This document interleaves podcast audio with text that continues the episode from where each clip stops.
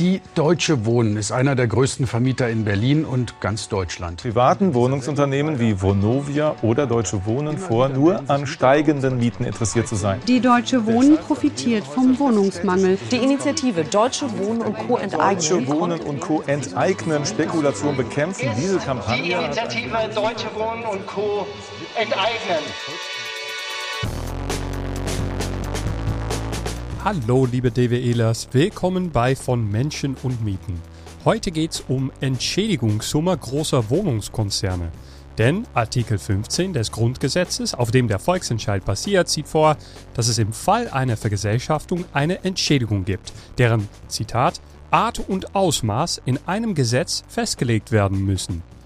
Dass wir heute über die Entschädigung sprechen, hat natürlich auch den Grund, dass wir im Februar die Wahlen zum Abgeordnetenhaus wiederholt werden und wir uns bereits mitten im Wahlkampf befinden.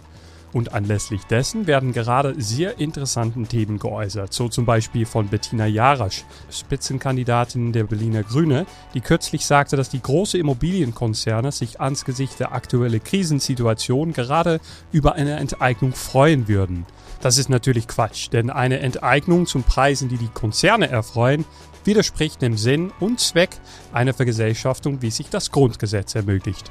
Aber dass eine Entschädigung unter Verkehrswert durchaus möglich ist, das scheint mittlerweile überall angekommen. So sagte Anna-Katharina Mangold, eine der Experten der Enteignungskommission letzter Woche im Tagesspiegel, dass es darüber innerhalb der Kommission schon Konsens gibt. Auch der Berliner Finanzsenator Daniel Wesener stuft der bisherige Entschädigungssumme, die immer von Franziska Giffey und Andreas Geisel genannt wird, als deutlich zu hoch ein. Aber was ist dann eine angemessene Summe? Darüber reden wir heute in dieser Folge. Oder zumindest wir bitten euch einen Ausschnitt von einer Podiumsdiskussion von 7. Dezember in der Grüner Salon an, genannt Was kostet die Stadt? Anwesend waren Ralf Hoffrogge, die Initiative Deutsche Wohnen Co. enteignen, Daniel Wesener, der Berliner Finanzsenator, Susanne Heeg, eine der Experten der Enteignungskommission und Franziska Drosel, Juristen und aus der Berliner SPD. Der komplette Diskussion könnt ihr euch auch auf YouTube angucken. Aber jetzt viel Spaß beim Reinhören. eigentlich entstanden ist.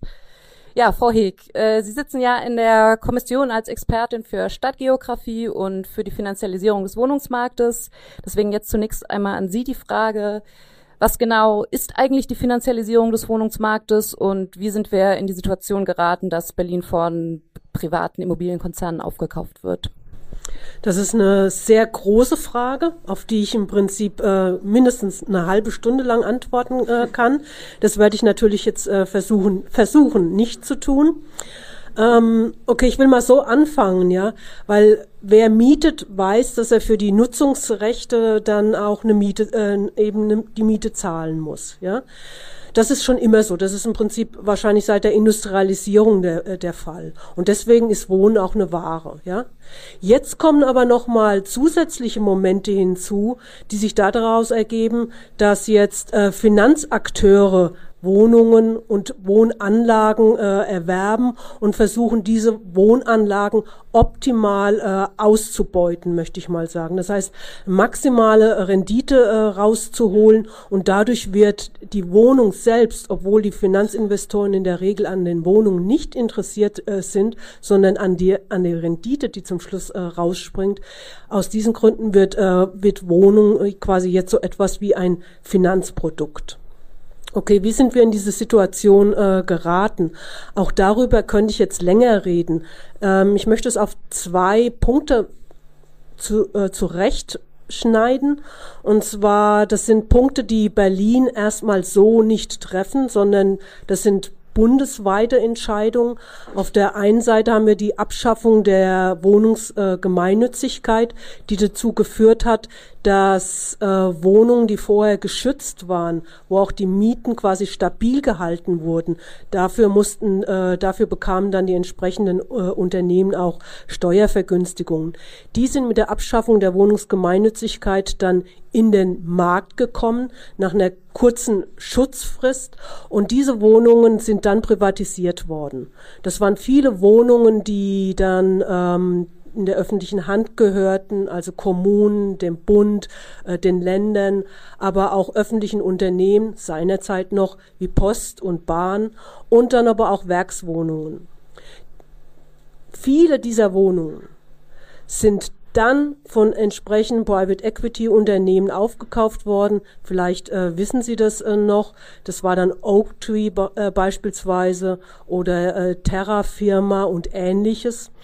Und äh, die haben angefangen, diese Wohnung quasi entsprechend zuzurichten, dass auch die Rendite hinterher äh, gut war, so äh, dass sie zum einen wiederum an äh, Finanzmitteln gekommen sind auf dem, äh, auf dem Wohnungsmarkt, auf dem Finanzmarkt, Entschuldigung.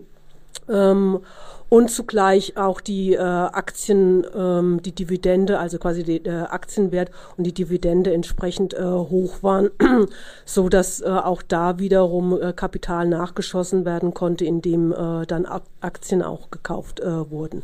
Da, es gibt aber noch einen dritten Punkt und dann höre ich auf und das ist quasi dann der Schnellritt durch die durch die Geschichte, kann man sagen. Ähm, der, der dritte der dritte Punkt ist äh, Finanzmarktliberalisierung, die äh, Ende der 90er äh, gestartet sind und die dazu beigetragen haben, dass äh, zum einen dann ausländische Finanzinvestoren auf deutschen, äh, im deutschen Wohnungsmarkt dann auch aktiv werden konnten und aber auch andersrum, dass äh, deutsche Finanzinvestoren auch äh, in anderweitigen Wohnungsmärkten auch tätig werden konnten. Ja. Und im Zuge dessen sind diese ganzen Akteure quasi auch nach Deutschland äh, gekommen, ja? so wie ähm, ne, Pensionsfonds, Hedgefonds, Private Equity Fonds und ähnliches. Und da sehen wir dann, dass sich zwei Momente im Prinzip dann ergänzen das, was wir heute sehen, wäre, wäre so nicht machbar gewesen, wenn es quasi nicht auf der einen Seite diese Finanzmarktliberalisierung gegeben hätte mit den neuen Akteuren und auf der anderen Seite die Abschaffung der Wohnungsgemeinnützigkeit, die dann diese Wohnung quasi für den Finanzmarkt auch zugänglich gemacht hat und äh, Finanzmarktakteure. Ja, äh, jetzt wo wir am Ende dieses Schnellritts durch die Finanzialisierung des Wohnungsmarktes angelangt sind und in einem Wohnungsmarkt sind, in dem, wie Sie gesagt haben, Wohnungen Finanzprodukte sind, renditegetrieben, stellt sich natürlich noch die Frage, äh, was genau bedeutet denn diese Finanzialisierung des Wohnungsmarktes für die Bewertung der Immobilien und der Wohnungskonzerne und wie ist eigentlich die aktuelle Situation der Konzerne? Okay, ich will erstmal darauf eingehen, da habe ich nämlich vor keine Antwort drauf gegeben. Was ist jetzt eigentlich diese Finanzialisierung? Ja? Ähm, Finanzialisierung ist ein ein Kunstbegriff, der erstmal darauf nur hinweist, dass jetzt bei der Bewertung von Wohnungen, aber nicht nur Wohnungen, sondern dahinter stehen grundsätzliche Änderungen auch ähm, im deutschen Gesellschafts- und Wirtschaftssystem, wo neue finanzielle Logiken zum, äh, zum Greifen kommen, neue finanzielle Motive, finanzielle äh, Akteure und Finanzmarkt, ähm, also Finanzmarkt als äh, Finanzierungsinstitution, ja. Und das heißt, dass neu und in einer anderen Weise auf die Produkte oder auf die Objekte zugegriffen wird. Sie werden auch anders kalkulativ äh, versucht zu erfassen mit ähm, unterschiedlichsten Maßnahmen, so dass ähm, das dann tatsächlich am Ende eigentlich nicht mehr relevant ist, was mit der Wohnung ist, sondern wie sich quasi bestimmte Bewertungen der Wohnungen dann äh, ändern und ob sie positiv sind. Das führt dann zu der Frage, wie äh, sieht es mit diesen äh, Unternehmen gegenwärtig aus und dann kann man eigentlich sagen, dass ähm, die Hochphase ist vorbei, ja, sondern im Augenblick fängt ähm, aus der Perspektive dieser Unternehmen an, der Wind schärfer zu blasen und ähm, die Stimmung kippt.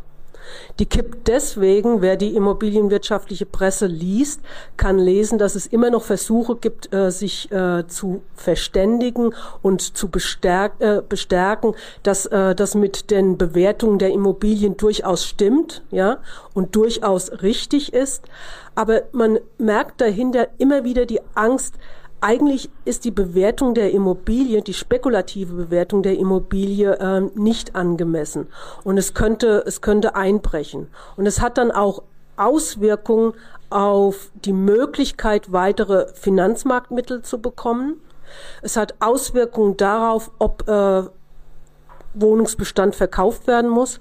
Und wiederum, wer jetzt im Augenblick die Presse verfolgt, wird sehen, eigentlich alle großen wichtigen ähm, Finanzmarkt, also Wohnungs-AGs, also Aktiengesellschaften, versuchen zu verkaufen. Ja, und da kann man ja jetzt mal vermuten, wenn alle versuchen zu verkaufen, kann das gut gehen? Kann das auch gut gehen, auch aus der Perspektive dieser Unternehmen, weil sie ja dann wissen, ne, sobald Angst da ist auf, dem, auf den Finanzmärkten, dann wird diese Angst auch äh, ausgenutzt. Und das Dumme an der Angelegenheit ist, man könnte ja jetzt sagen, kein Problem, wenn die Wohnungen verkauft werden müssen. Ja, ist es aber doch ein Problem, weil wir trotzdem noch im Augenblick finanzstarke Akteure haben und das sind Fonds. Das sind also die Akteure, wo Geld angelegt äh, worden ist und die haben Eigenkapital und nicht so wie die äh, Wohn-AGs, die es über Fremdkapital gemacht haben. Und dieses Eigenkapital, damit können die wahrscheinlich jetzt wuchern. Und insofern können wir davon ausgehen, selbst wenn, und deswegen ist es unglaublich wichtig, diese ähm, Vergesellschaftung umzusetzen, selbst wenn man, ähm, selbst wenn jetzt die Wohn-AGs vielleicht, ich möchte es mal so sagen, schwierigen Zeiten entgegensehen, die sich dann noch größere Wellen ähm, auf dem deutschen äh, Immobilienmarkt nach sich ziehen können. Ich vermute mal, dass die, äh, das Fondsinvestment wird nicht in Probleme kommen, sondern da wird jetzt gekauft quasi in dem, in dem, ähm, in dem Abwasser der äh, Wohn-AGs, ja. Und die werden in ähnlicher Weise mit den Mieterinnen umgehen, weswegen es sinnvoll ist, da eine äh, grundlegende Veränderung hinzubekommen. Ja, vielen Dank. Ähm, Herr Wesner, jetzt haben wir gehört, die wahre Wohnraum oder der Wert dieser Ware ist eigentlich, äh, so wie er angegeben ist, nicht angemessen, freundlich gesagt. Und die Konzerne wissen das eigentlich auch und ähm, geraten dahingehend gerade in Panik oder, wenn man Frau Jarasch glaubt, auch in, in Vorfreude darauf, dass irgendjemand in diese Wohnung abnimmt. Ähm, welche Schlüsse zieht denn jetzt der Senat aus dieser Ausgangssituation und was bedeutet das, was Frau Heek gesagt hat, für die aktuelle Kostenschätzung des Senats zur Entschädigung? Ja, Wohnen ist keine Ware, das ist ein wunderbarer Claim, könnte aber in der Tat zu dem Irrtum verleiten, ähm, dass man diese Ware genau beziffern kann. Also Ware ist ja ein etwas tradierter Begriff. Ich zumindest denke da auch dann gleich an Realwirtschaft. Und Frau Heek hat das ja gerade äh, dargelegt. Äh, nein, wir bewegen uns in einem hochspekulativen Markt. Und ähm, wir haben ja auch Erfahrung sammeln können, äh, wenn was passiert, wenn äh, dieser Markt äh, eben nicht mehr funktioniert. Also die Finanzkrise Manche haben es ja schon verdrängt. Da war ja noch was. Ähm, ist ja auch nicht ganz zufällig ähm, im Zusammenhang mit der Immobilienwirtschaft, Fannie Mae, Fannie Mac etc. pp. Äh, entstanden. Und wir stellen natürlich fest, dass sich da in den vergangenen Monaten, muss man eigentlich sagen, was radikal verändert hat, dass sich allerdings schon länger bestimmte Veränderungen abzeichnen. Die kann man auch schlaglichtartig äh, mit so ein, zwei Beispielen benennen. Also meines Wissens ist es so, korrigieren Sie mich, wenn Sie da aktuellere Zahlen haben, dass im Vergleich zum November 2021 börsennotierte Wohnungsunternehmen mit größeren äh, Tranchen, mit ähm, Eigentum ähm, in Berlin zwischen 10 und 50 Prozent an Wert verloren haben.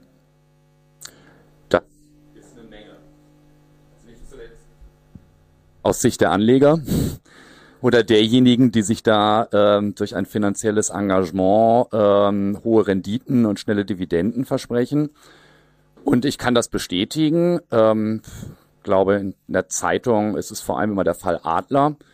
Aber es gibt auch viele andere, die äh, proaktiv äh, unter anderem an Politik herantreten und die Frage aufwerfen, wie wäre es denn mit Abverkäufen? Insofern glaube, es ist immer die Frage, wie man Frau Jarasch da interpretieren will, hat sie an einer Stelle nicht ganz unrecht.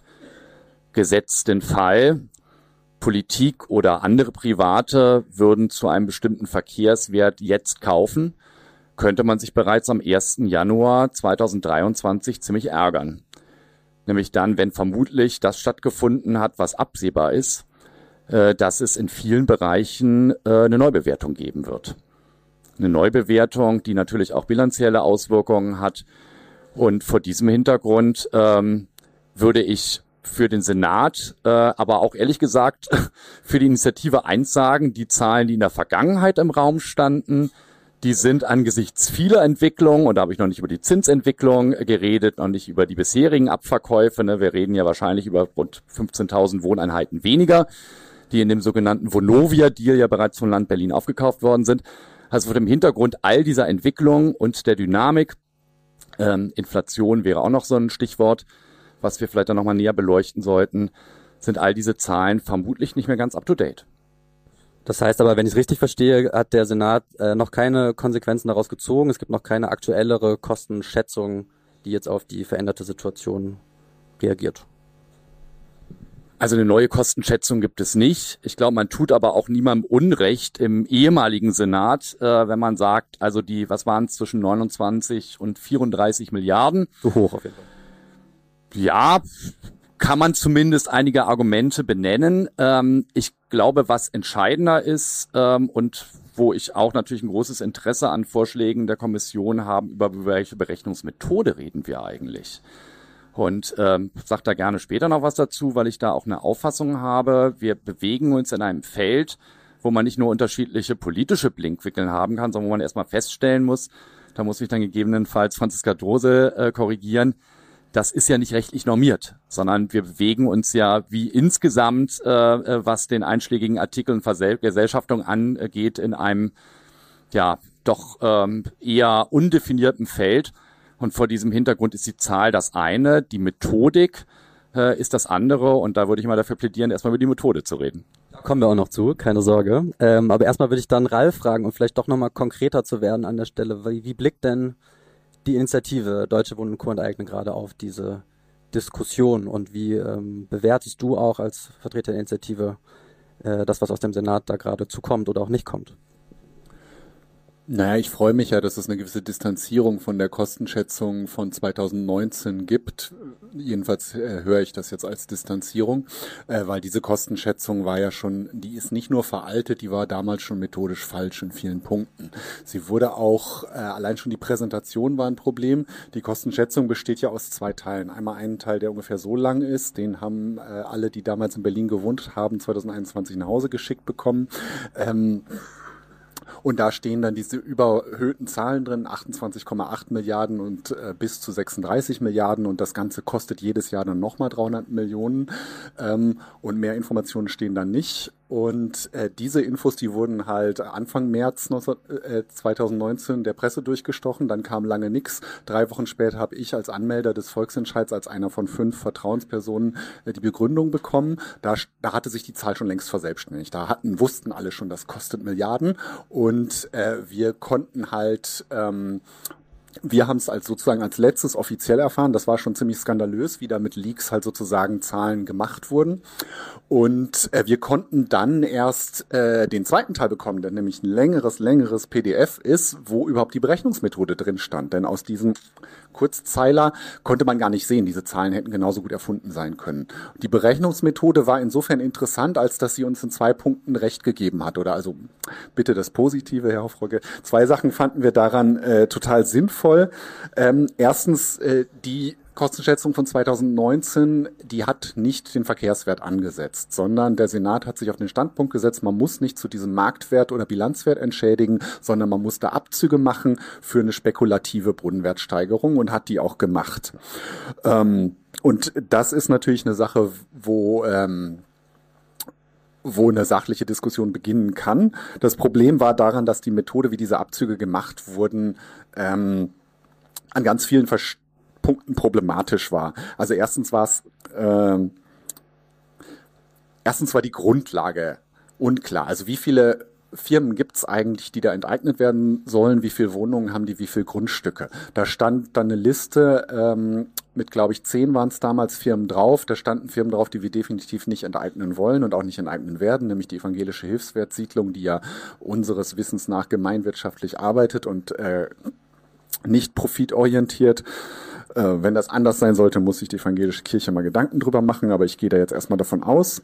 Und ähm, da standen Firmen nicht drauf, die wie halt die Pierce Group, äh, die wie spätere Recherchen aufgedeckt haben, wahrscheinlich bis zu 6000 Wohnungen in Berlin äh, besitzen. Am Ende hieß es 243.000. Das ist aber eine sehr grobe Schätzung, weil kein Mensch weiß, wer in Berlin wie viele Wohnungen besitzt. Wir haben uns oft auf die Börsennotierten konzentriert, weil die müssen das in ihrer Bilanz veröffentlichen und da kann man es jedes Jahr lesen, wie viele es denn sind. Bei äh, Leuten wie der Pierce Group, eine britische Milliardärsfamilie, die mit Unter- und Unter- und Unterfirmen auf diversen karibischen Inseln arbeitet, weiß das kein Mensch.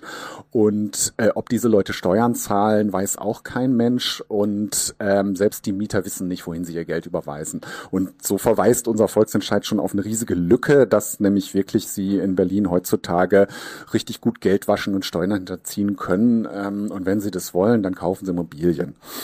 Ähm, das ist die eine Sache, die da ein Problem ist. Die andere Sache ist ähm, tatsächlich, wie, wenn man jetzt wenigstens diese zehn Firmen hat, wie berechnet man denn da halt dann, ähm, was die Wohnungen wert sind, was man entschädigen müsste? Ähm, der Senat damals hat die Steigerung des Bodenwertes abgezogen, hat aber, also Bodenwert und Gebäudewert sind so zwei Sachen. Was ist das Grundstück wert? Was ist das Gebäude wert? Daraus äh, setzt sich ein Verkehrswert zusammen. Die Idee war ja, der Bodenwert ist so stark gestiegen. Damit haben die leistungslose Gewinne gemacht. Da ziehen wir ein bisschen was ab. Das Problem war, dass der Bodenwertanteil äh, aus mit einer äh, aus dem Internet gegriffenen Statistik geschätzt wurde und ähm, auf 20 Prozent wären spätere Sozialwiss also wenn man sich die Literatur anguckt, ist 40 Prozent realistisch. Also der Bodenwertanteil ist höher. Und dann wurde nur der Bodenwertanteil abgezogen, aber nicht der, eine Wertsteigerung der Gebäude. Ähm, die, es bleibt völlig unklar, warum halt nicht direkt vom Verkehrswert abgezogen wurde. Und äh, man einfach die, den Verkehrswert genommen hat äh, vor einer Preisexplosion 2013 und nach dieser spekulativen Party, äh, dann hätte man nämlich, wäre man drauf gekommen, dass man die Verkehrswerte ungefähr halbieren muss. Also wir hatten da 47 Prozent ausgerechnet und äh, das bedeutet, dass man von diesen 36 Milliarden Verkehrswert, die ja die Obergrenze sind in der Berechnung, äh, nimmt man die Hälfte weg, dann käme man auf 18 Milliarden. Das ist interessanterweise ein Wert, den später Sozialwissenschaftler gesagt haben, das wäre ungefähr ein Wert, den man, wenn die Mieten gleich bleiben, aus den Mieten direkt finanzieren könnte. Aber aufgrund dieser, also Schätzung, aufgrund dieser 243.000 Wohnungen, ähm, da gibt es eine gewisse Unsicherheit. Ähm, eine andere Klopper, und das wäre der letzte Klopper, ähm, das Ganze ist auf, mit Krediten gerechnet. Ähm, und die Kredite haben keine Tilgung oder jedenfalls steht das da nicht drin in dieser Berechnung oder man weiß das nicht. Wer ein Haus kauft, leiht sich erstmal einen großen Haufen Geld und äh, zahlt darauf Zinsen, aber wenn man die Hälfte abbezahlt hat, muss man natürlich nur noch auf die Hälfte des Betrages Zinsen zahlen. Das heißt, die Zinslast schrumpft äh, über die Jahre der Tilgung und je schneller man tilgt, desto weniger Zinslast hat man. Diesen Faktor haben wir da nicht gefunden. Wir haben denen eine Mail geschrieben, haben keine Antwort bekommen die letzten vier Jahre. Ähm, vielleicht kommt heute eine. Ähm, und äh, aus dieser, diesem Weglassen der Tilgung kam am Ende diese Sache, die jeder in seinem ähm, Abstimmungsheftchen dann gefunden hat, nämlich die Behauptung, dass diese äh, Immobilien am Ende Verlust machen, dass man da jedes Jahr mehrere hundert Millionen reinstecken musste in die Bewirtschaftung von Immobilien, die man unter Marktwert kauft. Das ist natürlich Fantasy und absurd, weil wenn diese Immobilien Verlust machen würden, warum haben die Konzerne die dann gekauft? Oder also warum sind die nicht jetzt 2019 schon pleite? Äh, gegangen, wenn diese Immobilien nicht kostendeckend zu bewirtschaften sind. Also das funktioniert alles vorn und hinten nicht. Und diese Kostenschätzung war bestenfalls ein Einstieg in eine Debatte. Und der Punkt, auf den man sich da gemeinsam hinstellen kann, ist offensichtlich ist dieser Bilanzwert und Verkehrswert nicht das Wahre vom Ei und nicht das, was man denen geben muss, weil das sind erfundene Zahlen, die sie ihren Aktionären präsentieren, um da möglichst guten Eindruck zu machen. Ähm, sondern wir müssen ran an diese Interessenabwägung, die das Grundgesetz ja vorschreibt, nämlich die Interessen der Beteiligten, das sind die Immobilienfirmen, die Eigentümer und die Interessen der Allgemeinheit, das sind wir, das ist Berlin. Ja, vielen Dank. Ähm, vielleicht kannst du noch in drei Sätzen oder so ähm, was dazu sagen. Die Initiative hat ja auch ein eigenes Modell vorgelegt, das äh, faire Mietenmodell, äh, dass wir das auch auf dem Tisch haben. Vielleicht mach es in fünf. ja gut, also wir haben gesagt, das muss man anders machen. Wir haben äh, erstmal drei Modelle auf den Tisch gehauen. Wir haben gesagt, man kann einfach symbolische Entschädigung machen, man zahlt ein Euro pro Wohnung oder ein Euro pro Unternehmen. Da gibt es Kommentatoren des Grundgesetzes, die halten das äh, für machbar, weil es steht nur Entschädigung, es steht nicht wie viel. Es steht, es muss eine Abwägung. Wenn man sagt, äh, leistbare Mieten in Berlin sind sehr, sehr wichtig und Entschädigung für Aktionäre ist gar nicht, gar nicht wichtig, dann kann man das machen. Man hat Entschädigung gezahlt, es wäre formal erfüllt. Dann haben wir gesagt, man kann ein anderes Sachen machen. Man guckt, wie bewerten denn die Landeseigenen? Das sind ja seriöse Unternehmen. Wie bewerten denn die ihre ähm, ihre Bestände? Die nehmen einfach das, äh, ich glaube, das 14-fache der Jahresnetto-Kaltmiete und das könnte man dann nehmen, ähm, während Vonovia zum Beispiel damals, als wir das erstmals angefangen haben, die hatten so zwischen 26 und 28 Fache der Netto-Kaltmiete. Also man müsste 28 Jahre lang müssten die Mieter Miete zahlen, bis dieser Wert der Wohnung drin ist. Das heißt, man müsste auch, wenn man sowas kauft, 28 Jahre lang warten, bis man überhaupt einen Euro Gewinn macht. Das ist schon ein ziemlich hoher Faktor. Äh, mittlerweile genau, ich habe es jetzt äh, vorgestern nochmal nachgeguckt, jetzt ist bei Vonovia bei 33 Jahren, äh, die sie es halten müssten, Gewinn zu machen. Wenn man man diesen Faktor 14 nimmt, dann, das war das zweite Modell, was wir präsentiert haben, einfach einen anderen Vervielfältiger nehmen. Das dritte Modell, das ist ein sogenanntes Ertragswertverfahren, ähm, dass wir gesagt haben, okay, wir nehmen nicht die aktuelle Netto-Kaltmiete, also was die Leute jetzt zahlen und machen da ein Vielfaches von den Jahresmieten, sondern wir nehmen, wir sagen, wozu ist denn diese Gemeinwirtschaft eigentlich da? Die Gemeinwirtschaft ist da, damit wir nicht aus Berlin rausgeworfen werden, sondern uns diese Wohnungen leisten können. Wir nehmen aus der sozialwissenschaftlichen Literatur, was ist eine leistbare Miete?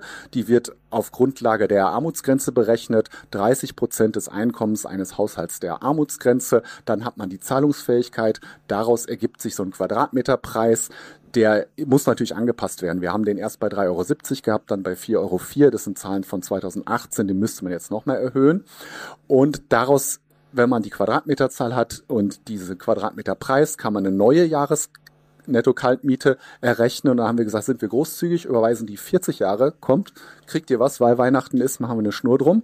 Ähm, und überweisen euch 40 Jahre diesen leistbare Miete als ja äh, als Reingewinn, wo wir natürlich die äh, Bewirtschaftungskosten von abziehen. Ne? Also die Verwaltungskosten kommen dann noch runter. Und ähm, das ist das faire Mietenmodell, das insofern charmant ist, weil es die Gemeinwirtschaft nicht nur irgendwie als ideologisches Ziel hat, sondern sagt, okay, Gemeinwirtschaft soll mit den Wohnungen gemacht werden. Gemeinwirtschaft muss daher auch die Entschädigungspraxis leiten, weil wenn die Entschädigung so hoch ist, dass sie gemeinwirtschaftliches Vermieten, also zu leistbaren Mieten unmöglich macht, dann ist das im Grunde verfassungswidrig, weil dann kann man keine Gemeinwirtschaft durchführen äh, wenn man die Entschädigung so hoch ansetzt, dass am Ende die Wohnungen teurer sind, als sie vorher waren. Vielen Dank. So, wir sind jetzt schon sehr tief in die Debatte eingestiegen, haben sehr viele Sachen gehört. Wir haben gehört, dass die Immobilien überbewertet sind. Wir haben gehört, dass der Markt in eine Krise, in einer Krise steckt. Ähm, wir haben die Kostenschätzung des Senates gehört und eine ausführliche Kritik an dieser Kostenschätzung, worüber es auch eine gewisse Einigkeit gab. Gleichzeitig äh, ja, stehen verschiedene Entschädigungsmodelle im Raum. Du hast eben das faire Mietenmodell der Initiative äh, erklärt und hast davon gesprochen, dass man jetzt mal auf die Interessensabwägung, äh, die im Grundgesetz steht, hin sollte. Und das alles führt ja schon darauf hin, auf sehr juristische Fragen. Und deswegen jetzt die nächste Frage an Sie, äh, Frau Trosel. Ja, äh, was sagen Sie als Juristin dazu? Was ist juristisch vertretbar? Manche Leute sagen ja, Entschädigung wäre eine juristische Frage. Wie sehen Sie das? Ähm, ja, also vielleicht fange ich mal so an. Ne? Ähm, also man, ich finde, man muss sich mal ein bisschen in Erinnerung rufen bei der Diskussion, dass sowohl das Setzen von Recht als auch die Anwendung von Recht natürlich auch eine gesellschaftliche umkämpfte und auch politische Frage ist. Ne? Bei Artikel 15 erinnere ich immer gerne daran, dass die Sozialdemokratie damals ähm, ihre Zustimmung zum Grundgesetz davon abhängig gemacht hat, dass Artikel 15 im Grundgesetz drin steht. Also alleine die Existenz von Artikel 15 war ein umkämpftes politisches Terrain. So natürlich so ein bisschen Ironie der Geschichte, dass die SPD jetzt in Berlin äh, bei der Frage der praktischen Anwendung der Vergesellschaftung mehrheitlich leider auf der anderen Seite steht, aber ändert sich ja vielleicht auch nochmal ähm, irgendwann. Und natürlich, ähm, ja, hofft man, also hoffe ich zumindest, ähm, und natürlich ist dann gleichzeitig auch die Frage, wie Artikel 15 angewendet wird, ähm, ist tatsächlich es ist noch nicht entschieden in der gesamten Nachkriegsgeschichte. Also wir haben keinen Präzedenzfall, auf den wir uns berufen können und wo wir uns auf eine Entscheidung des Bundesverfassungsgerichts quasi ähm, daran orientieren können, sondern es ist tatsächlich ähm, neu. Und natürlich ist die Anwendung und dann letztlich auch, was Gerichte ähm, darüber entscheiden äh, werden, das findet auch in einem Kontext von gesellschaftlichen Auseinandersetzungen äh, statt und ist nicht, ähm, ist nicht nur, ich habe eh noch nie an die Neutralität von Recht äh, so gedacht äh, oder war da eh noch nie so von ähm, überzeugt, sondern das findet immer in einem gesellschaftlichen Bezugsrahmen ähm, statt. Und äh, wenn es jetzt um die Frage der Entschädigung geht, da finde ich schon wichtig, ähm, sich zu vergegenwärtigen, dass das, was wir an rechtlicher Orientierung zurzeit haben, auch in der Diskussion eine Präsenz hat. Und das hat in meinen Augen, mindestens in der Berliner Diskussion, leider oftmals kein, also eher gering Widerhall gefunden. Weil da kann man man, ähm, würde ich auf jeden Fall sagen, dass ähm, Artikel 15 bei der Entschädigung auf Artikel 14 äh, verweist. Ähm, so kann man auch nicht eins zu eins übertragen, weil Artikel 14 ähm, schützt das Eigentum und da geht es quasi immer um individuell konkrete ähm, Eingriffe ins Eigentum. Artikel 15 ist dementsprechend ist was anderes. Äh, da geht es darum, dass in Wirtschaftsbereiche ähm, grundsätzlich, also grundsätzlich eingegriffen wird. Aber man kann sozusagen schon sagen, finde ich, dass das, was wir an Rechtsprechung Rechtsprechung vom Bundesverfassungsgericht zu Artikel 14 haben, mindestens bei Artikel 15 berücksichtigt werden muss. Und bei der Entschädigung ist ähm, zu Artikel 14 ist nach der Bundesverfassungsgerichtsrechtsprechung völlig klar, dass sowohl das, ähm, die Art als auch das Ausmaß vom Gesetzgeber zu bestimmen ist. Das heißt, es ist keinesfalls so, dass eine einmalige Zahlung die die einzig mögliche Art ist, sondern es sind andere Arten der Entschädigung möglich. Beispielsweise sowas wie jetzt auch beim faire Mietmodell, dass es quasi eine Entschädigung durch ähm, Beteiligung an Rechten ähm, gibt. Genauso ist es äh, so, dass das Ausmaß der Entschädigung vom politischen äh, vom Gesetzgeber zu bestimmen ist und da ist es selbst bei Artikel 14 so, dass weit unter Verkehrswert entschädigt werden darf. So und ähm, da finde ich immer muss man überhaupt den politischen Raum öffnen, weil ich damals den Eindruck hatte, dass ähm, Verfassungsrecht instrumentalisiert wird, um eine politische Diskussion tot zu machen, wo sie eigentlich gerade erst begonnen hat. Das ist eigentlich gar keine juristische, sondern vor allem eine politische Frage. Es ist natürlich auch eine juristische Frage, weil natürlich geht es ähm, um die Anwendung der Verfassungsnorm. Und da würde ich schon sagen, wir haben einmal ähm, wissenschaftliche Literatur, an der wir uns ähm, orientieren können, ähm, so und wir haben auf der anderen Seite dann eben Rechtsprechung, die man halt in mit Abzügen quasi äh, berücksichtigen kann. So und genau, also bei symbolische Entschädigung, da würde ich eher sagen, also das stelle ich mir schwierig vor, wie man das äh, sauber begründet bekommt.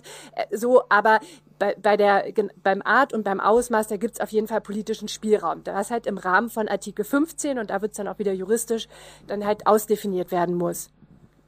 Okay, aber wir haben gehört, es gibt auf jeden Fall einen äh, großen politischen Anteil daran und dieser Raum äh, muss geöffnet werden und diese politische Diskussion um die Höhe äh, und auch die, die, die Art und das Ausmaß der Entschädigung muss geführt werden. Äh, und dann sprechen wir doch im nächsten Schritt mal über die Finanzierung des Ganzen. Ähm, und ähm, ich möchte Ralf fragen, für das faire Mietenmodell, das du beschrieben hast, braucht es ja Geld. Ähm, woher kommt das Geld für die Enteignung im Sinne der Initiative und wie soll das eigentlich genau funktionieren? Ja, ich hatte das eben ja schon angedeutet im Eingangsstatement, auch bei dem Modell. Also unserer Meinung nach geht das ohne Steuergelder, ähm, sondern ein Ertragswertmodell basiert ja darauf, dass man guckt, ähm, also eine Wohnung ist ja nicht eine Hose, die man anzieht und dann ähm, reißt man sich ein Nagelein, ist sie kaputt und muss sie wegschmeißen. Eine Wohnung bringt Geld, wenn es nicht die eigene Wohnung ist, sondern die Wohnung von jemand anders. Die eigene Wohnung kostet Geld. Ähm, Und deswegen hat diese Wohnung einen Ertrag, diese Mieteinnahmen. Deswegen machen die Konzerne das ja. Die kaufen das ja nicht, weil sie sich da selber reinsetzen wollen. Also niemand kauft 100.000 Wohnungen, um drin zu wohnen. Das ist ja das bisschen obszöne und perverse ja auch. Ne? Also so, warum braucht man 100.000 Wohnungen? Das ist, da muss man ja schon sehr weit drin sein in so einem Markt und Kapital und sehr abstrakt denken, um das überhaupt als normal zu akzeptieren. Also mir ist das nach wie vor unklar.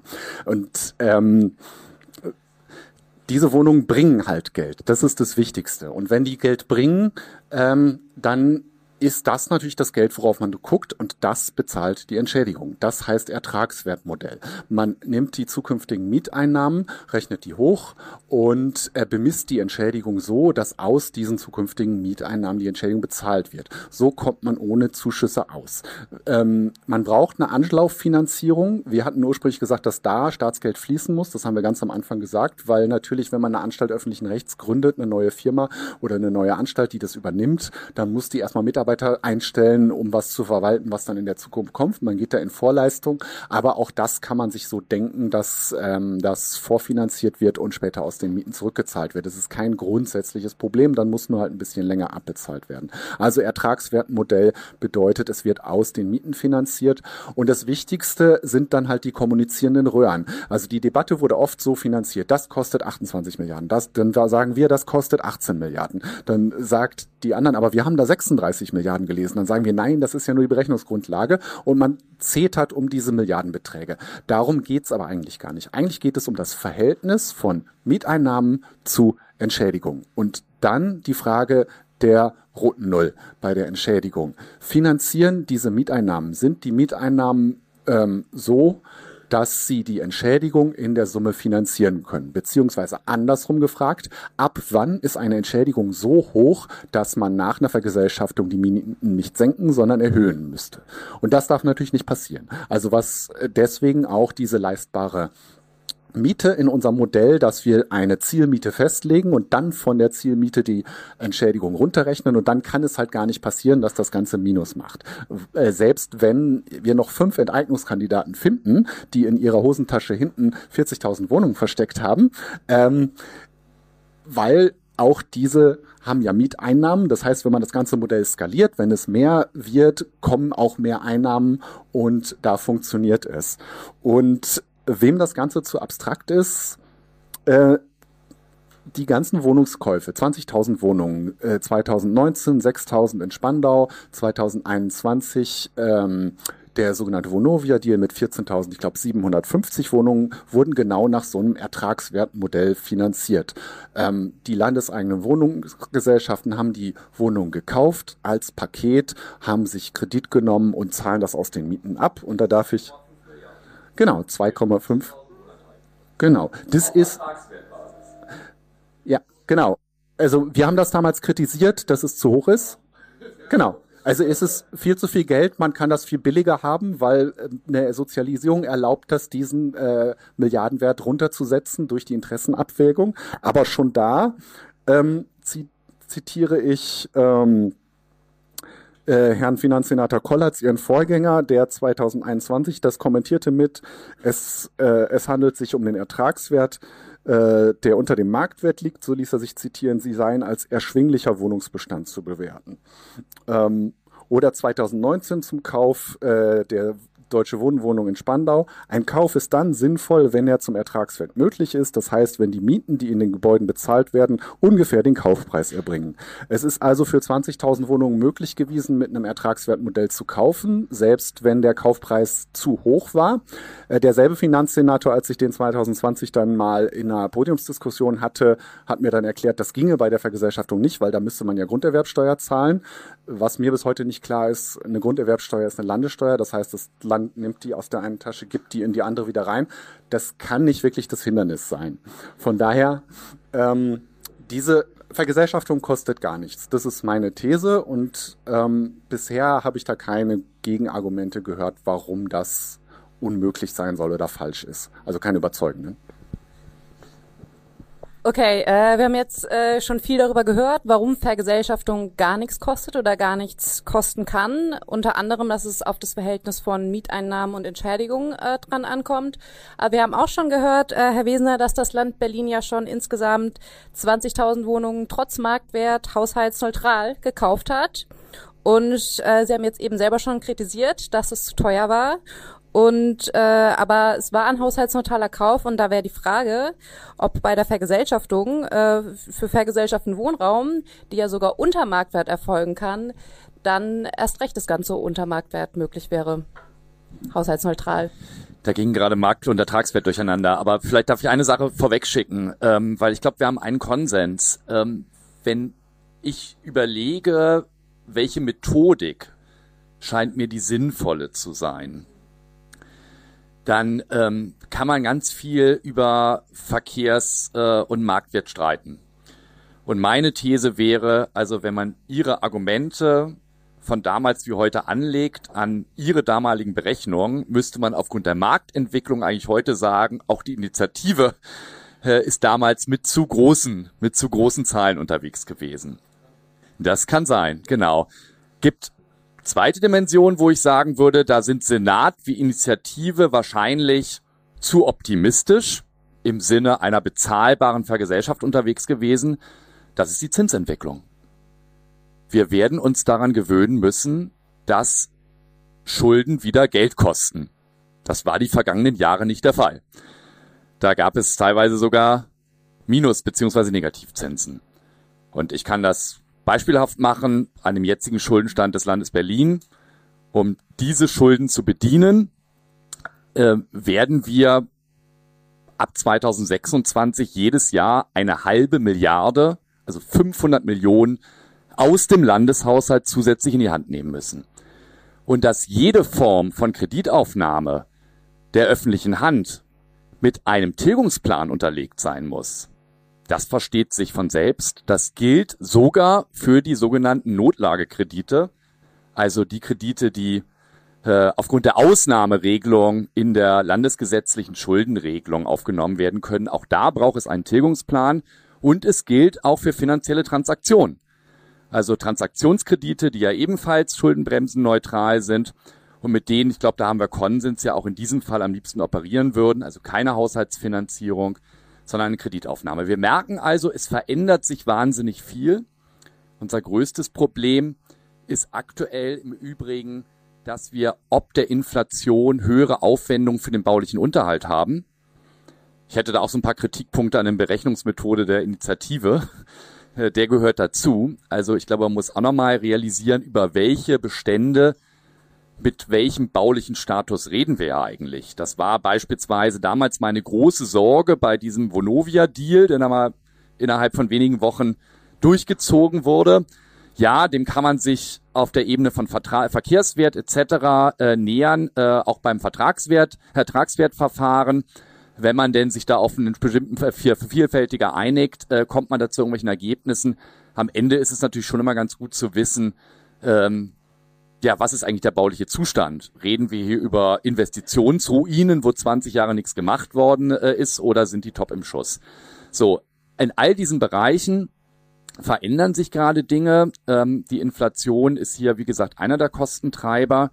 Und wir haben beispielsweise aktuell das Problem, dass wir mit den jetzigen Mieteinnahmen bei den öffentlichen Wohnungsbaugesellschaften den Neubau nicht in der Art und Weise refinanzieren können, wie das mal angelegt war. Und wir haben das Problem, dass einige dieser Wohnungsgesellschaften bereits im erheblichen Umfang Kredite aufgenommen haben, die ja dann auch teilweise immer wieder umgeschuldet werden müssen und wo wir schon merken, dass sich die wirtschaftlichen Spielräume verengen.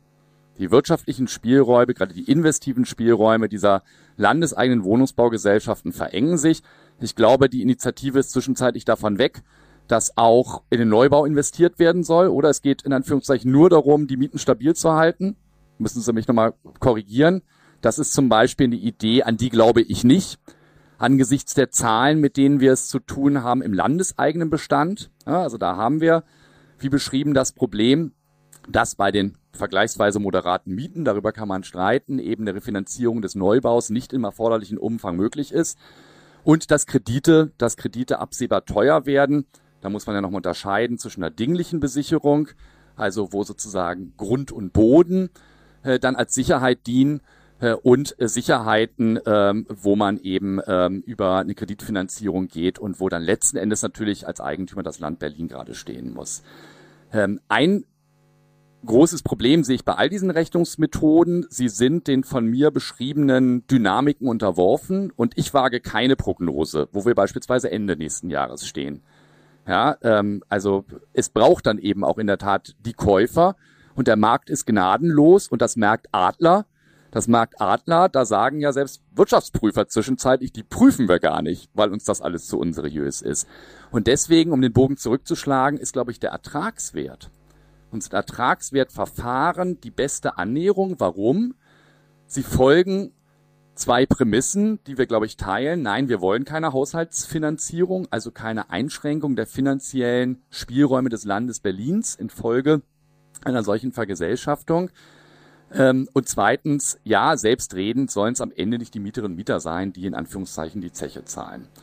Ein Problem sehe ich, gerade wenn man eben keine Haushaltsfinanzierung macht, braucht man einen Träger, braucht man jemanden, der diese Kredite aufnimmt. Das können bestehende Gesellschaften sein.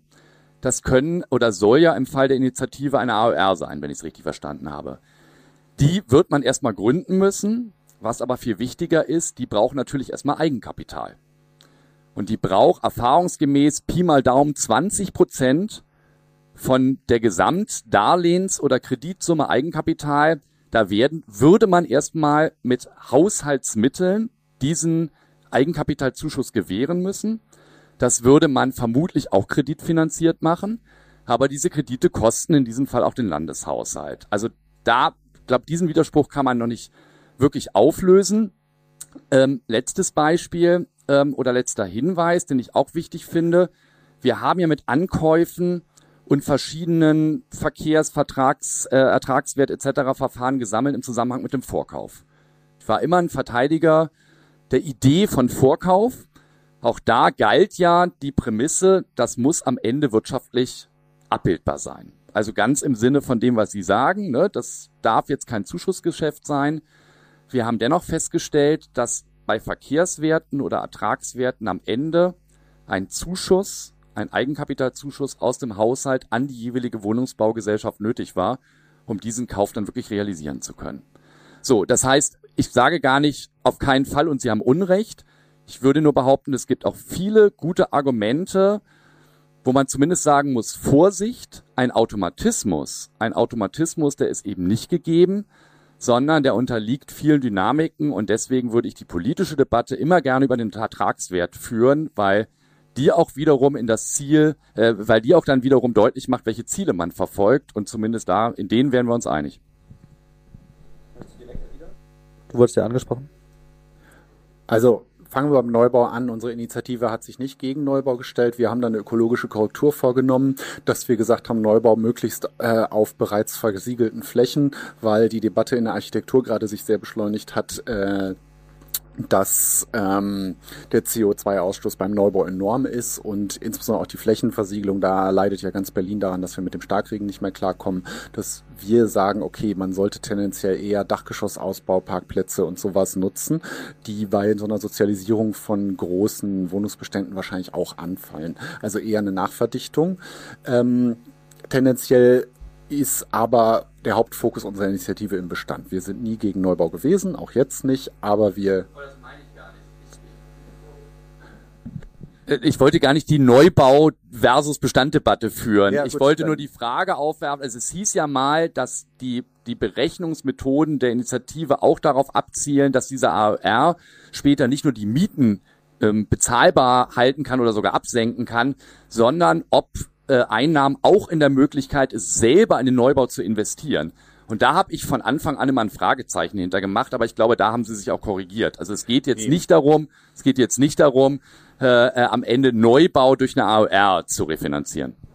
Wir haben äh, Neubau nie berechnet. Wir haben Neubau gesagt, den würden wir gerne machen, aber das ist ähnlich wie mit einer ökologischen Durchsanierung oder wie einer Mietsenkung. Das funktioniert nur, wenn die Entschädigung tatsächlich äh, gemeinwirtschaftlich, also deutlich unter Marktwert ist. Und je niedriger die Entschädigung, desto mehr Spielräume für Neubau, für ökologische Sanierung und äh, für nicht nur Mieteinfrierung, sondern eventuell Mietsenkungen in den Beständen, wo sie schon überhöht sind. Und das äh, sind halt wichtige Ziele, die wir haben. Ähm, deswegen insistieren wir auch darauf, dass die Entschädigung halt dem Zweck des Ganzen folgen muss und nicht umgekehrt, dass der Zweck des Ganzen der Entschädigung hinterherhängt. Ähm, dann einige Sachen zu Zinsstabilität, Baukosten und Sozialisierung von Instandhaltungsstau. Vielleicht fange ich hinten an. Wir sind ja, die Initiative Cotti und Co. ist ja Mitbegründerin unserer Initiative. Die kennen ihre Pappenheimer, die wissen, wie die Heizung da aussieht. Äh, die sind jetzt schon rekommunalisiert worden zu hohen Kosten und die Heizung müssen Sie dann finanzieren, Herr Wesener. Und äh, uns ist es halt schon klar, dass nicht Schlagzeilen jedes Jahr sind, bei Deutsche Wohnen und Co. müssen die Mieter frieren und wir uns dann wundern müssen, wenn dann ein neuer Kessel kommen muss oder eine neue Wärmepumpe. Ähm, deswegen gehen wir davon aus, dass da ein Risiko ist, aber deswegen haben wir von Anfang an gesagt, es darf keine Sozialisierung der Verluste geben. Es kann nicht sein, dass der Staat äh, verstaatlicht bei der Lufthansa, dass der Staat den äh, Kohlekonzernen komplett das Risiko abnehmen wird, 2038 für die Ewigkeitskosten, wie er das schon beim Steinkohlebergbau gemacht hat. Es kann nicht sein, dass der Staat die kompletten Kosten der Atommüllentlagerung steht und das sozialisiert. Also alles, was Pleitegeier ist, alles, was noch in einer Million Jahren Geld kosten wird, nämlich ein Atommüllentlager, was, wenn unsere Spezies schon längst ähm, sonst wo ist und Berlin nicht mehr steht, äh, kann man noch messen, wo der Dreck ist. Und ähm, das zahlt Vaterstaat, das wird sozialisiert, aber ähm, wenn man mal was sozialisieren will, was Gewinn bringt, dann wird geschnüffelt, ob das überhaupt erlaubt ist. Ähm, wir wollen natürlich auch die hochprofitablen Bestände sanieren, die äh, ehemals Achelius, Heimstaden, die luxussanierten Bestände, die Bestände, die top äh, saniert sind und äh, die diesen Instandrückungshaltungsstau nicht haben. Es kann nicht sein, dass jetzt die Abverkäufe, die sie aus der Not machen müssen, die Konzerne, ähm, dass da die äh, teuersten und vernachlässigsten Immobilien rausgesucht werden, sondern wenn wir das gesamte Portfolio erwerben, dann wird sich das Risiko ein Stück weit relativieren. Ähm, aber auch das könnte man mal nachrechnen. Da wäre ich auf die Empirie gespannt. Dann zur Zinsstabilität. Also wir haben das ganze Modell schon 2021 in unserem Gesetzesentwurf umgestellt auf eine Schuldscheinfinanzierung. Wir hatten am Anfang mit Krediten gerechnet. Der Senat hat die ähm, Kostenschätzung dann auch mit Krediten gerechnet. Wir haben das komplett übernommen, damit unsere Berechnungen so seriös wie möglich sind. Also wir haben uns gar nicht da die Zinssachen und so alle ausgedacht. Wir haben die übernommen von ähm, von der Senatsverwaltung für Stadtentwicklung diese Kostenschätzung gemacht hat, die dann nachgerechnet und gesagt, damit kommen wir auf so eine, so eine Zahl, wenn man es ordentlich rechnet. Genau. Und dann haben wir aber überlegt, dass das äh, eine Abhängigkeit schafft von Bankenkonsortien, wenn man alles immer über Kredite recht und äh, haben schon vor der Zinswende überlegt, dass das nicht gesund ist und äh, uns überlegt, dass wir das auf Schuldscheine umstellen. Das heißt, die AOR gibt im Prinzip eine Unternehmensanleihe raus. Ähm, die handelbar ist, da sind halt verbrieft diese Rechte, 40 Jahre Reingewinn nach Abzug der Instandhaltungskosten auf Basis leistbarer Miete. Die äh, Entschädigungsberechtigten können das sofort verkaufen, das Geld einstreichen und woanders spekulieren gehen oder sie können sich das halt ähm, von der AOR in Raten halt auszahlen lassen. Den Vorteil hat das, dass damit Zinsstabilität über diese 40 Jahre äh, gesichert werden kann die Zinsen, die wir in dem Gesetz geschrieben haben, wird man eventuell anpassen müssen. Gleichzeitig kann man natürlich aber auch den Tilgungszeitraum anpassen. Ähm, das wäre meine bevorzugte ähm, Lösung des Problems. Wenn das Ganze jetzt doch mehr Zinskosten hat, ähm, müssen wir das dann so früh zurückzahlen. Steht im Grundgesetz nicht drin. Man kann auch einen Tilgungszeitraum von 50 oder 60 Jahren machen. Ähm, und angesichts der Unsicherheit, die an den Märkten derzeit existiert, denke ich, dass so eine Anleihe, die öffentlich besichert ist ähm, und äh, wo das Land Berlin hintersteht, die zwar niedrige Zinsen hat, aber äh, die sehr sicher ist, trotzdem ihren Wert hat am Finanzmarkt und ähm, nicht als Schrottpapier oder wertloses Papier gehandelt wird, sondern ganz im Gegenteil. Das sind genau die Papiere, die vielleicht Lebensversicherungen oder ähnliche kaufen. Und ich denke, durch diese äh, Schuldscheinfinanzierung ähm, haben wir ein Modell entwickelt, auf dem sich das Ganze neu, äh, neu berechnen lässt Und da würde ich mich mal sehr freuen, wenn das mal nachgerechnet wird. Also nochmal die Frage, machen Sie eine neue Kostenschätzung, machen Sie ein Gutachten oder ähnliches? Kommt da aus der Finanzverwaltung was? Vielleicht mit der Bitte um eine kurze Antwort, damit wir dieses Zwiegespräch, was sehr interessant ist äh, und produktiv, aber ein bisschen was aufbrechen wir wieder. auch unbedingt fortsetzen müssen. Äh, eines Hinweis will ich geben. Ähm, wir machen eigene Anleihen. Also es gibt beispielsweise Green Bonds, es gibt sogar landeseigene Wohnungsbaugesellschaften, die sowas ähm, vergeben. Ähm, ich habe gerade meine Präferenz geäußert. Ich würde gerne Debatte weiterführen ähm, über das Ertragswertverfahren, weil ich glaube, damit kommen wir am weitesten. Ja, Politik wird sich positionieren müssen. Ähm, ich hoffe da ähm, auf gute weiterführende Vorschläge.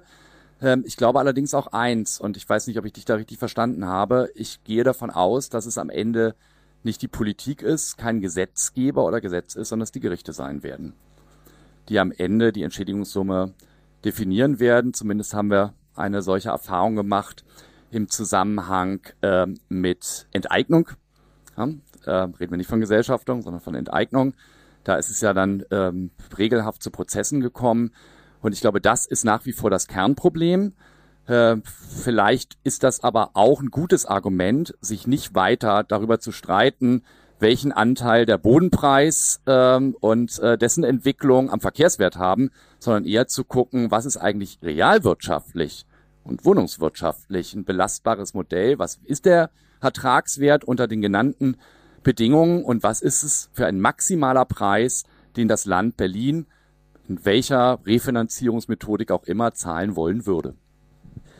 Okay, wir haben jetzt schon in die Zukunft geschaut. Sie haben gesagt, Sie wollen keine Prognose für nächstes Jahr wagen. Wir haben trotzdem auch schon sehr weit in die Zukunft geschaut und äh, mittelfristig. Jetzt würde ich gerne nochmal aus ähm, die Sch Stadtforscherin, die Stadtexpertin neben mir fragen, ähm, wenn wir jetzt nochmal aus der Vogelperspektive auf diese auf ähm, diese Prozesse gucken, kann es denn nicht eigentlich äh, auch für Städte wie Berlin mittelfristig ein finanzieller Vorteil sein, wenn eben äh, große Wohnungsbestände gerade in öffentlicher Hand sind? Selbstredend. Ja. ähm, ich meine, man kann sich ja vorstellen, dass, ähm, wie, wie es auch schon vorher, glaube ich, unisono geteilt wird, dass äh, diese Unternehmen, das ist egal, ob das jetzt äh, Fonds sind oder, oder Aktienunternehmen sind, die, set, die setzen keine Möglichkeit der Mieterhöhung aus. Ja?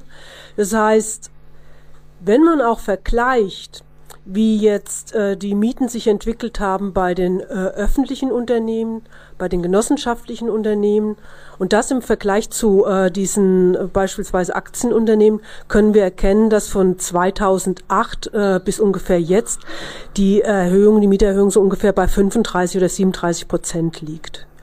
Wenn wir da schauen auf die öffentlichen Unternehmen, dann sind wir bei ungefähr äh, 20 oder 26 Prozent und bei den genossenschaftlichen Unternehmen noch mal leicht drunter. Das heißt, es ist eine, ist eine zentrale Frage, ähm, was zu zahlen ist am Ende. Und da ist natürlich klar, dass man sich dann für äh, ein anderes Modell entscheiden muss und im, im Endeffekt diese Finanzmarktakteure äh, vom Markt bringen muss. Gut, und es kommt ja noch was hinzu diese, auch aus der Perspektive der Städte kann das ja quasi ähm, nicht nur den, der Zweck sein, oder es ist schon mal ein Zweck, niedrige Mieten zu garantieren, sondern Städte haben ja auch immer die Aufgabe, Wohnungsnotfälle zu versorgen. Und man muss sich ja über, man muss mal andersrum überlegen, wie hoch die Ausgaben sind für Wohnungsnotfälle, wie hoch die Ausgaben sind für diejenigen, die äh, Wohngeld erhalten. Das sind ja alles finanzielle Leistungen, die dann wiederum in den, also sage ich jetzt mal, in den falschen Taschen äh, landen. Und die dann, wenn da die Mieten hochgehen, bei den äh, Wohnaktiengesellschaften, wenn da die Mieten hochgehen, bedeutet es auch, dass in der Tendenz auch Anpassungen vorgenommen werden müssen bei dem, was äh, von der öffentlichen Hand bezahlt wird für äh, Wohngeld und für Wohnungsnotfälle. Das heißt, wie wir die Sache auch drehen, es macht Sinn. Ja, es macht Sinn, um die öffentlichen Ausgaben auf dieser Seite äh, zu äh, reduzieren und es macht Sinn, auch für den ganz normalen durchschnittlichen Berliner, Berlinerin geringere Mieten äh, zu zahlen.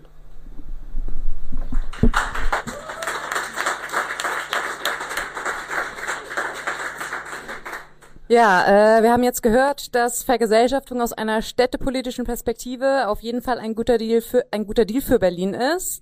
Zum Abschluss wollen wir jetzt nochmal darauf blicken, was denn in den nächsten Monaten auf dem Weg zu diesem guten Deal alles noch passieren wird, nämlich über den anstehenden Wiederholungswahlkampf. Äh, daher die nächste Frage an Sie, Frau Trosel. Die SPD hat sich mittlerweile ja auch für die Durchsetzung äh, des Volksentscheides und der Vergesellschaftung ausgesprochen. Was ist denn der Plan, um die Parteiführung an diesen Beschluss zu binden? Ja, äh, ich das jetzt so. Ähm, ja, also ich meine, man muss ja einfach sagen, ne, ähm, das sind demokratische Auseinandersetzungen. Ähm, so, es war ähm, in der, hier in der Stadtgesellschaft haben wir dafür viel diskutiert. Es gab dann ein sehr eindeutiges Votum, worüber ich mich sehr gefreut habe, äh, der Stadtgesellschaft. Und in der SPD ähm, war die Frage der Vergesellschaftung ja von Anfang an sehr kontrovers. Und tatsächlich haben wir auf einem Landesparteitag hat sich eine Mehrheit, fand jetzt gar nicht so eine große Mehrheit, aber ne, irgendwie vielleicht um die 60 Prozent hätte ich damals geschätzt, dagegen ausgesprochen. Ähm, und wir führen natürlich die Diskussion in der Partei weiter, muss ja auch so sein. Und natürlich denke ich auch, dass ähm, die Situation hier in der Stadt, die ja nun nicht in Richtung Entspannung geht, sondern eher, dass der Druck stetig wächst, auch in die Partei ähm, hineinwirkt. Ne? Und ich glaube, der äh, möglicherweise die Einsicht dessen, dass es sehr, sehr viele Instrumente bedarf, um die steigenden Mieten und den Wohnungsnotstand in, in den Griff zu bekommen, hoffe ich, auch wächst und dass dadurch auch das, ähm, die Idee der Vergesellschaftung doch mehr BefürworterInnen findet. Und zumindest war es ein kleiner Erfolg. Wir haben es ja tatsächlich auf dem, äh, ich weiß gar nicht, also auf jeden Fall auf einem äh, der, der letzten Landesparteitage nochmal beschlossen, dass wenn es ähm, ein klares Votum der Expertinnenkommission gibt, ähm, dass dann die SPD dieses dann auch gerne, äh, ne, gerne weiß ich jetzt nicht, aber, äh, aber äh, zumindest dann hoffentlich auch äh, umsetzen wird. So, und da kann ich immer nur sagen, ähm, so wie ich denke, dass die gesamte Stadtgesellschaft ähm, weiterhin Druck machen muss, dass das eben umgesetzt ähm, werden sollte, heißt es natürlich auch für die Menschen in der SPD, zu denen ich mich erzähle, die Befürworterinnen sind, dass man weiter in der SPD äh, darum kämpft. Also so, das ist noch kein gewonnener Kampf, muss man einfach sagen. Man hat einen ganz wichtigen Step gewonnen damals mit dem ähm, ne, mit der Abstimmung, aber man muss halt äh, weiterkämpfen und äh, die SPD ist auf jeden Fall sehr wichtig umkämpftes Terrain auf dem äh, auf dem Gebiet, würde ich sagen. Und zumindest einen Teilerfolg haben wir ja schon geschafft und ich denke, es hoffe, es geht so weiter. Soweit die Diskussion um die Entschädigungssumme der Großkonzernen. Wenn du die Diskussion weiter verfolgen willst, kannst du die auf YouTube ansehen. Ein Link befindet sich in den Show Notes. Wie bereits erwähnt, befinden wir uns mitten im Wahlkampf. Am 12. Februar werden die BerlinerInnen ein neues Abgeordnetenhaus wählen. Damit gibt es auch für uns als Initiative Möglichkeiten, noch in diesem Jahr ein Vergesellschaftungsgesetz auf den Weg zu bringen. Wichtig ist aber, dass wir als BerlinerInnen die Immobilienlobby wie Franziska Giffey und Andreas Geisel abwählen und Kandidaten ins Abgeordnetenhaus wählen, die sich für die Vergesellschaftung einsetzen. Wenn du wissen willst, welche Kandidaten in deinem Wahlkreis sich für die Vergesellschaftung ausgesprochen haben, dann haben wir ein sehr tolles neues Wahltour für dich. Auf dwe-wahl.de kannst du genau sehen, welche Kandidaten der SPD, der Grüne und der Linke für oder auch gegen den Willen der Mehrheit der BerlinerInnen sind. Ja, sagen eine Million BerlinerInnen. Ja, sagt mittlerweile auch die Enteignungskommission. Ja, sagt sogar der Berliner Finanzsenator. Wer trotzdem noch Nein sagt und sich damit als Demokratieverweigerer im Wahlkampf bekennt, siehst du auf dwe-wahl.de. Guck dich an und sag's weiter. Das war mal wieder von Menschen und Mieten. Das nächste Mal sind wir wieder zurück mit einem Blick hinter die Kulisse des DWE-Abwahlkampfs. Schön, dass ihr wieder reingehört habt. Vergesst ihr nicht zu spenden. Wir sind alle ehrenamtlich unterwegs und brauchen eure Unterstützung im Kampf gegen die Immobilienlobby. Danke und bis bald.